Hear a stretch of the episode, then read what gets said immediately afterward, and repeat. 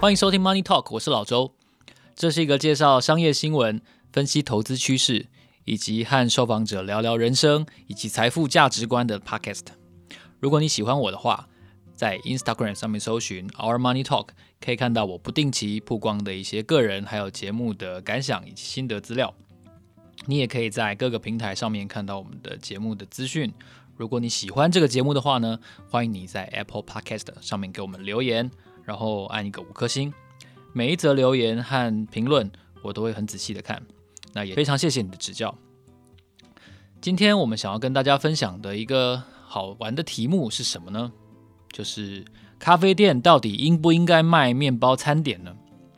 星巴克的意见是要，而且要用力卖。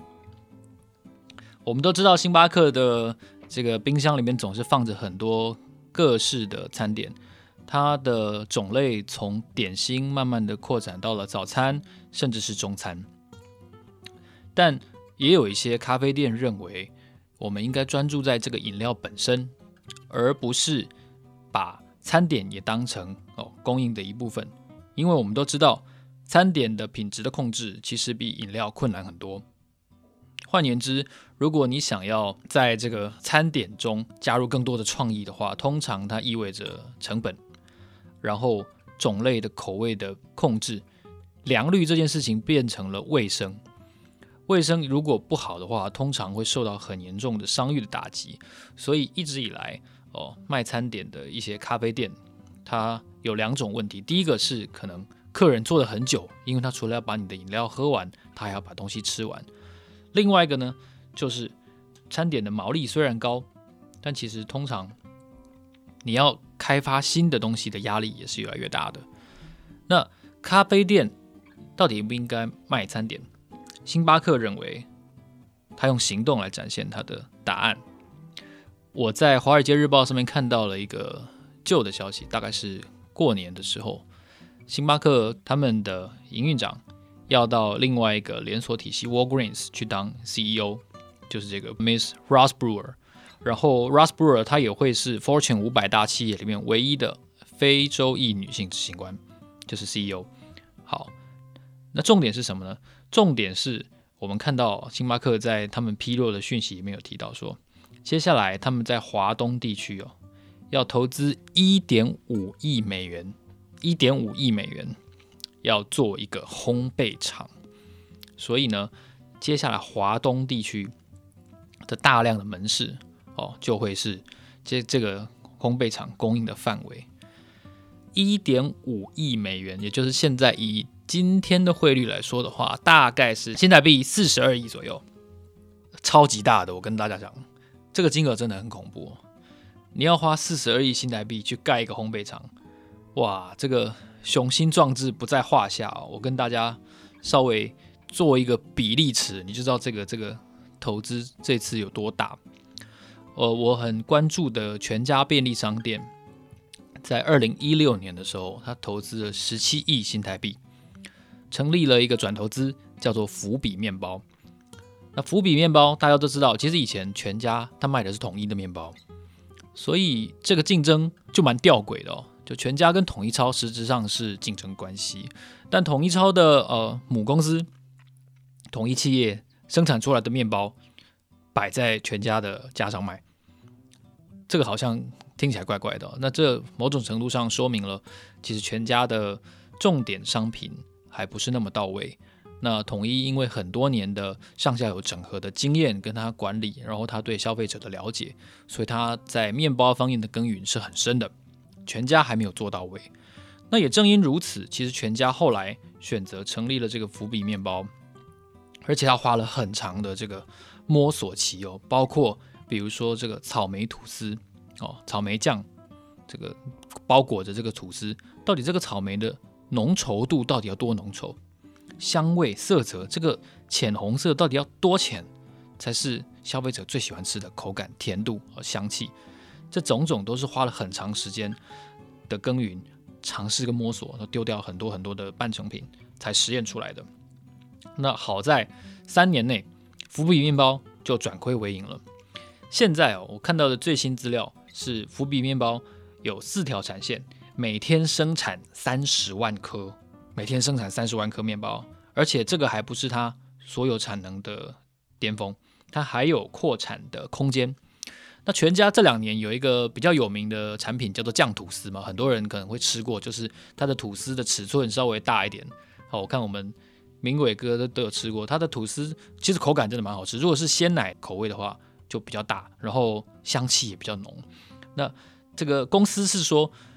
买过酱吐司或者说其他自家面包的这个顾客有百分之八十，也就是十个买面包全家面包的顾客，大概有八成。还会再买他们店内的其他的东西，可能是当成早餐，可能是当成哦点心等等的。所以在鲜食之外呢，其实全家新开拓出来的这个面包这条产线是很重要的。那它也变成了一个全家便利商店的带路机哦，带着带着顾客去买更多的东西。所以在伏笔面包量产成功，而且良率啊等等口味都调升上来之后，其实。一定程度上确实改善了哦，在面包这块一直以来是它的供应商是对手之间尴尬的局面，终于被改变了。那我要跟大家分析一下，二零一六年的时候，全家用十七亿哦，然后花三年转亏为盈，然后现在是四条产线，关键字是十七亿。那你看现在，星巴克说他要做四十二亿，哎，那这个脚投产下去，我们直接。乘以二点五，当然这不不精确了，它还需要一段时间的调教哦，这个产线跟良率口味才能够达到应有的水准。不过如果你假设直接乘以二点五，投资金额两者之间大概是相差二点五倍的话，星巴克这个华东的烘焙厂哦，它可以想见，到时候投产至少会达到每天七十五万颗面包的规模。那不要忘记了，在二零一七年的时候，还发生过一件事情哦，就是统一超手上的上海统一星巴克被星巴克原厂买回去了，然后呢，成为总星巴克自己经营的一部分。那其实星巴克在华北哦，美大星巴克，然后在华南跟美心集团的美心星巴克，其实早在二零一一年以前都已经陆续收回去了，是统一星巴克。经营了很久，最后一个才被星巴克原厂收回去。那可想而知，不管华北、华中、华南，肯定都是这个原来统一星巴克经营的这个华东，就是上海跟周遭的省市的市场是最大，消费力是最高的。所以星巴克选择在这个消费力最高的地方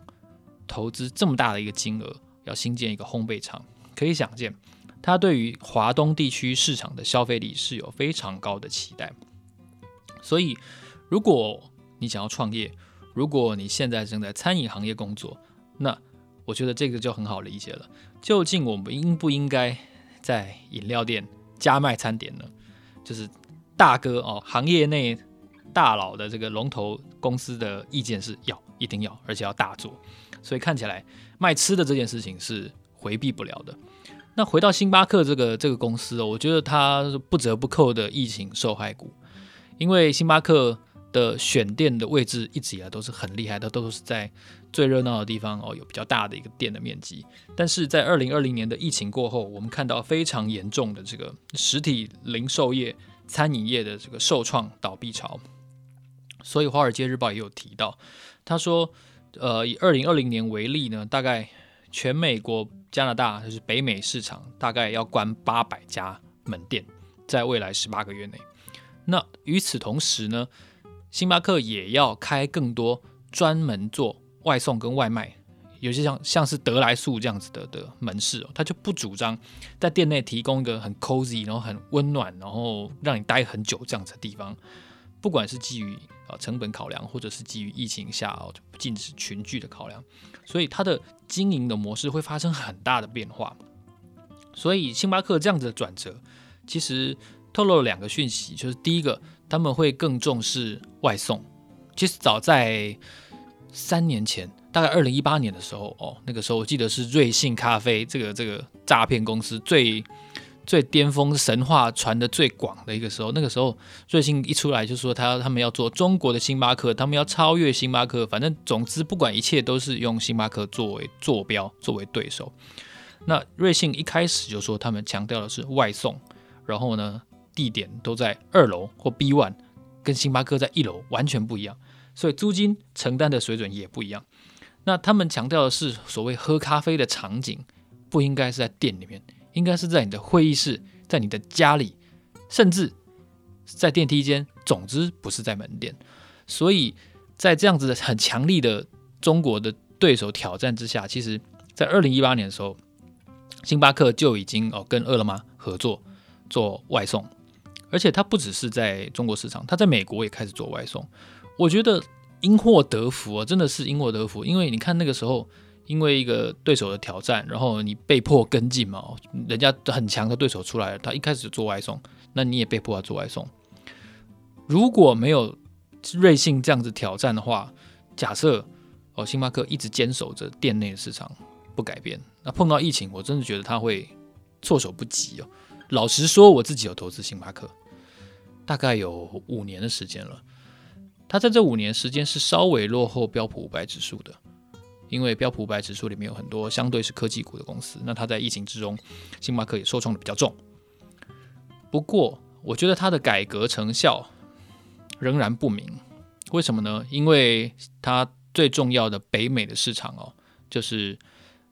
实体经济毕竟是跟着疫苗还有疫情的走势而恢复的。如果说星巴克，在疫情没有恢复的情况下，我认为这样子的实体零售餐饮业的公司实在很难乐观下去，真的，因为它的挑战还是蛮大的。所以，他虽然说哦，他接下来每关一家门店，他就会开一家相对的以外送外卖为主的门市的话，我也不觉得他有那个快速恢复的实力，因为他获利其实相对来说是相对少一点的，因为他第一个财务季度。每股的获利是六十亿美分，虽然说是超过分析师的预期，但是呢，它同去全年的这个获利总额呢六点二二哦，然后是减少的，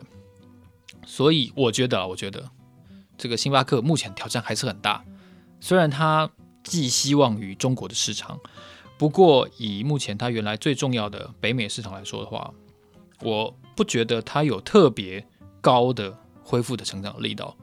啊，即便如此，说真的，即便如此，虽然我不是很看好它，但是我也不会把它股票卖掉，因为我对这个品牌还是蛮喜欢的。这虽然创办人现在是是退休的状态，但我觉得这个公司我对它的品牌是有一个